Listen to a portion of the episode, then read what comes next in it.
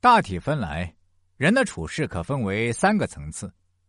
第一类为随便，即不能预知事物，跟着人家屁股后面转，人家变了，他才跟着变，随着潮流走。这是一般普通人，大多数人都在这个层次。第二类为应变，观察到事物变化的端倪，把握时机改变，与时俱进，占得先机。这些人一定是成功的佼佼者。第三类为通变，即晓天地之理，应时空之变，通阴阳之术，引领时势而变，将术在道中用到出神入化的程度。能够达到这样境界的，非凡人所能及。历朝历代都属惊天伟地之才，譬如姜尚、张良、诸葛亮等。应属于道中术的高人。道中得术，可谓贤人。其三，道中道。这个道，指形而上范畴的道，上通天文，下知地理，中通万物。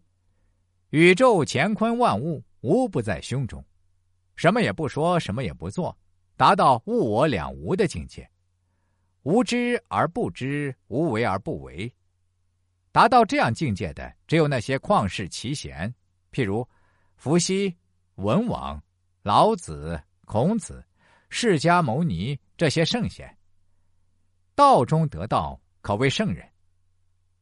三，道无善恶。《系辞传》第五章中说：“一阴一阳之谓道，继之者善也，成之者性也。”阴阳虽是正反矛盾的两个方面。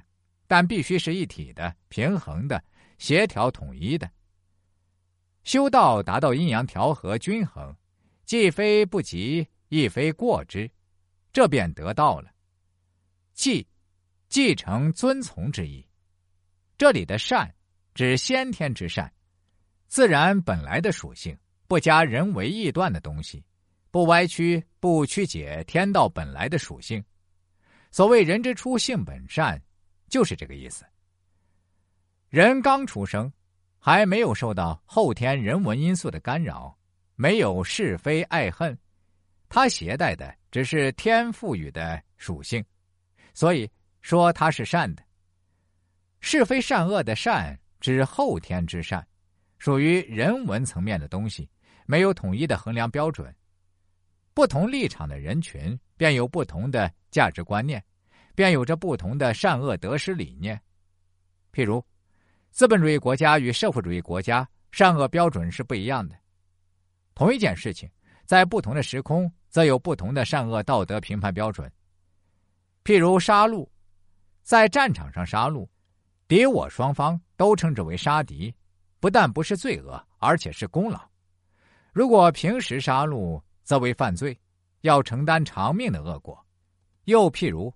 纳小妾，在古时则视为道德的，也是合法的；在今天，则视为不道德的、违法的。《道德经》中说：“人法地，地法天，天法道，道法自然。”先天之善为天地本来自然属性，后天之善为人文属性。后天善恶一体，是非一体，得失一体，美丑一体，中间一体。皆因时空而变，只在毫厘的差别之中，只在人们的一念把握之中，没有绝对的界限。天无所求，地无所欲，故天地无所谓善恶得失。天若有情天亦老，正因为天地无所求，因而恒长久远。人如能遵从天道本来属性。剔除人为的善恶之心，达到阴阳平衡的境界，便符合天人合一之道，立于不败之地了。